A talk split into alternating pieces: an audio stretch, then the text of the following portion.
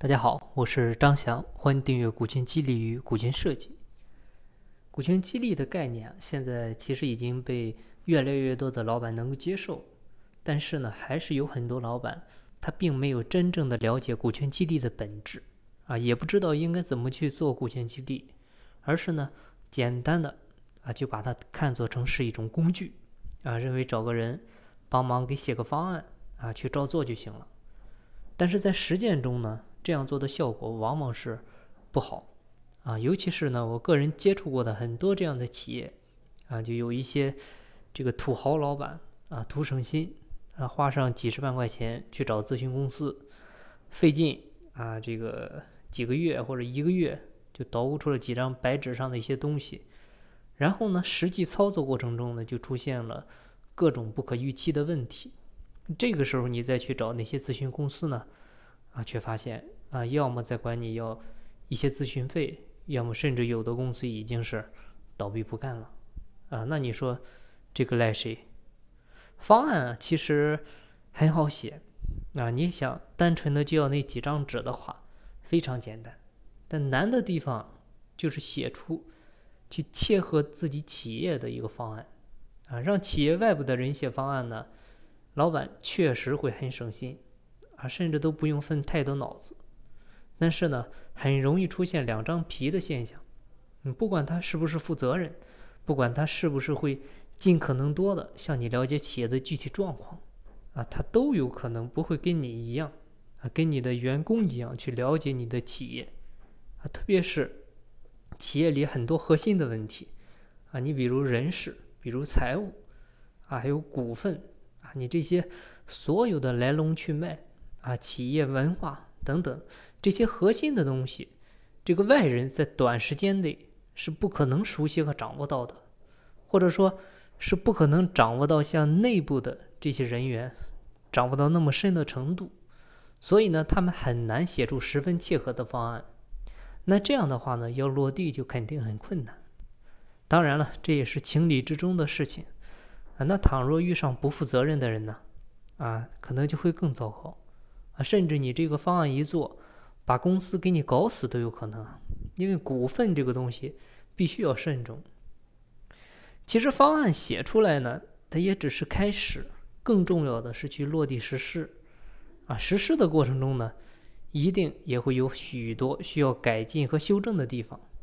啊，因为企业的经营啊，人员的状态。它一直都是处于一个动态的变化当中的啊！如果方案是别人写的啊，你只是拿来实施，你并不知道这个方案它整个的逻辑关系啊，你不懂得股权激励的本质，那么你也就不知道这个方案的好坏，而且在使用过程当中呢，你遇到问题也不会修改啊。所以企业根本的核心问题，你依靠外人来做呢，肯定是不行的。股权激励呢？你表上表面上来看呢，它可能是工具，但是实质上呢，它其实是组织变革啊。当你把股份给了员工以后，员工的身份呢，其实就转变成了股东啊。你不论股份多少，不论大小，他都已经是企业的主人。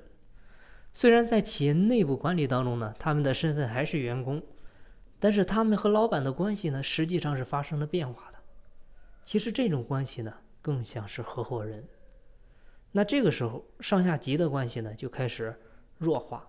那管理对象的身份变了，管理方式呢，这个时候也要有相应的变化啊。你比如要给予他们一定的经营权啊，在账务上面呢，也要部分的有所开放啊。那么组织应该如何变革呢？首先，第一点就是。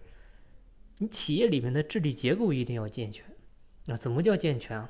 通常来讲呢，企业呢一般是要有三会一层啊，三会呢就是股东会、董事会、监事会啊，一层呢指的就是管理层啊，就是大事儿股东会说了算，决策的事呢董事会说了算，日常经营呢啊管理层说了算啊，这个是最基础的一个治理结构。第二点呢就是。呃，你企业里面的管理体系一定要完善，啊，就是责权利一定要清晰，啊，如果责权利不清晰不到位，就意味着会产生内耗，啊，那企业最怕的其实啊就是内耗，内耗呢也势必会导致企业丧失一个外部的竞争力。第三点呢，就是核算一定要做到非常清楚。啊，如果你的核算不清楚，这个员工啊、股东啊，他心里面就会不舒服，他就会感觉他的收益跟他的付出很难对等，你这样的话就会影响干活的积极性。以前他只是做员工的时候呢，他不会关注这些事儿啊，反正干一天给一天的钱。但是，他成为股东以后，关注的就多了啊。你比如企业有没有内耗，企业年终分红的核算是不是清楚啊？我本岗位的考核，这个核算是不是清楚？你企业的整体的一个总体的核算是不是清楚啊？你有一些费用啊，你分摊的是不是合理？啊这些他们都要清楚的知道，所以财务方面必须要核算清楚。第四点就是决策财务一定要透明啊！通过实施股权激励增加的股东呢，一般来讲，通常情况下都是小股东啊。同时呢，又因为你一直以来跟老板都是上下级的关系，所以很容易出现典型的大股东欺负小股东的现象。啊，如果说你作为大股东，如果还跟以前一样延续以前的一个专制，什么都不透明，啊，决策不透明，财务不透明，啊，如果是这样，小股东肯定怎么样就会很郁闷，啊，他们就会怀疑自己在企业里的一个股东身份，啊，是不是就光挂个名，啊，没有实权？你不然为什么一点参与感都没有呢？为什么连法律赋予的最起码的知情权都没有？如果说财务也不透明，你们不管分红分的多还是少，他们都会怀疑自己分的太少，啊，都会认为老板分的太多，啊，只要不透明，他们一定会把你怎么样，往最坏处想，啊，这个是人性，人性使然，它跟道德跟素质没有关系，哎，这个其实没必要指责，你这样的话，最后就导致这些小股东们。有气儿没处撒啊，他就开始抱怨，就开始破坏组织的文化，啊，分散组织的凝聚力。我们知道，一个人堕落起来比上进要容易多啊啊！你像抱怨这种不良的情绪，它的蔓延速度远比你想象的速度要快啊，而且对企业的危害呢也会更大。所以，通常我们都喜欢。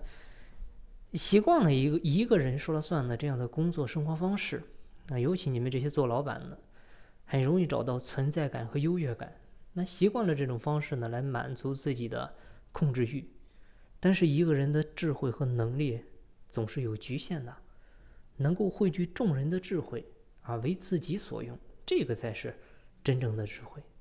那股权激励呢，能够在企业内部汇聚众人的智慧。它的前提就是老板一定要能够放下自己的身段啊，能够跟弟兄们一起说了算啊。有什么事情呢？你要和弟兄们商量商量啊。这个其实就是一种文化变革。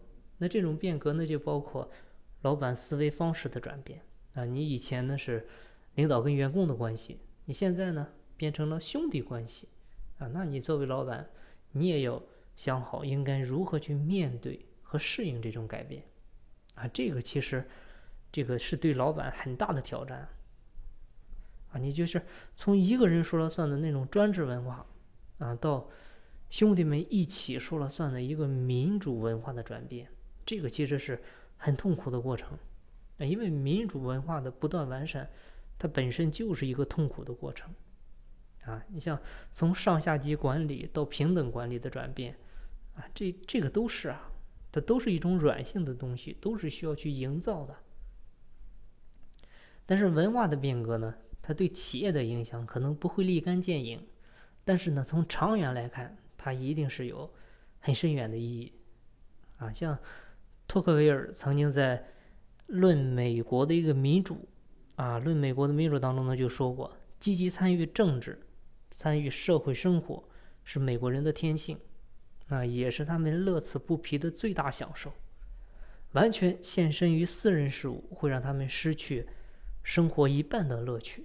那民主的好处就在于，它虽不能给予人民最精明能干的政府，却能激发整个社会的活力和积极性，不断的创造奇迹。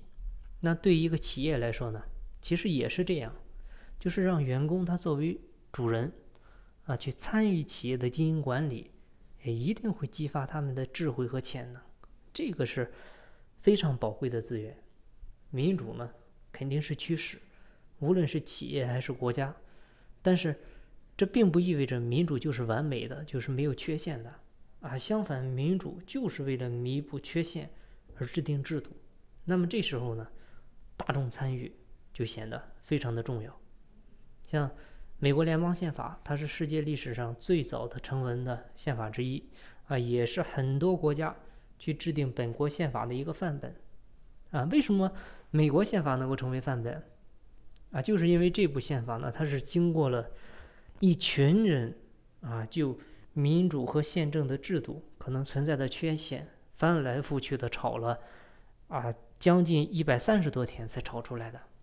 啊，我们可以设想一下，在几百年前的费城啊，在那个闷热的一个夏天啊，这么几十个人啊，他们最开始应该是五十多个人，但是后来呢，后来呢，只有十几个人坚持下来了。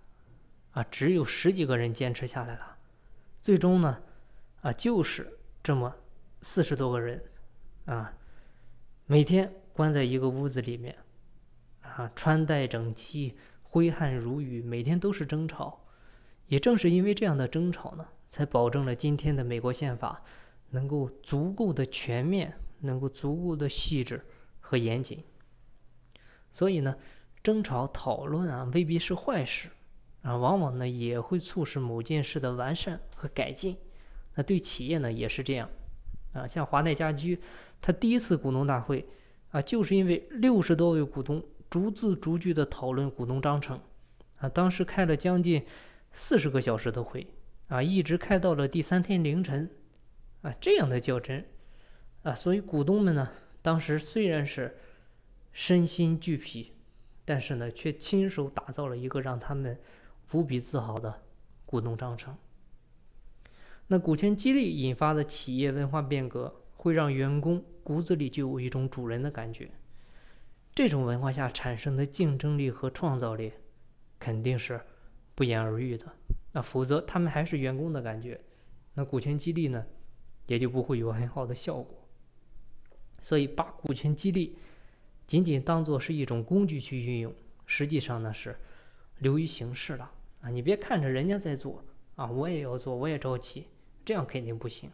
你如果这样的话，那效果只能是昙花一现啊，它不会给企业带来真正长久的生机和活力，这也是任何一个企业呢都不希望看到的。好，那今天的分享呢就到这里。最后呢，再跟大家做下课程预告啊，八月的二十八到二十九号，在济南学院总部这边呢。是每月一期的，呃，两天的股权激励与股权设计线下课程，啊，是由股权战略管理专家泰山管理学院马方院长亲自讲授，啊，两天课程我也都会在现场担任助教，协助各位企业家朋友解决股权激励、股权设计、企业顶层设计、公司治理等方面的问题。想一起参加学习或者有股权激励设计方面困惑的朋友呢，可以加我微信。咱们再深入沟通，我的微信号是四零六八九三四六四。金不在西天，金在路上。我是张翔，下期再见，拜拜。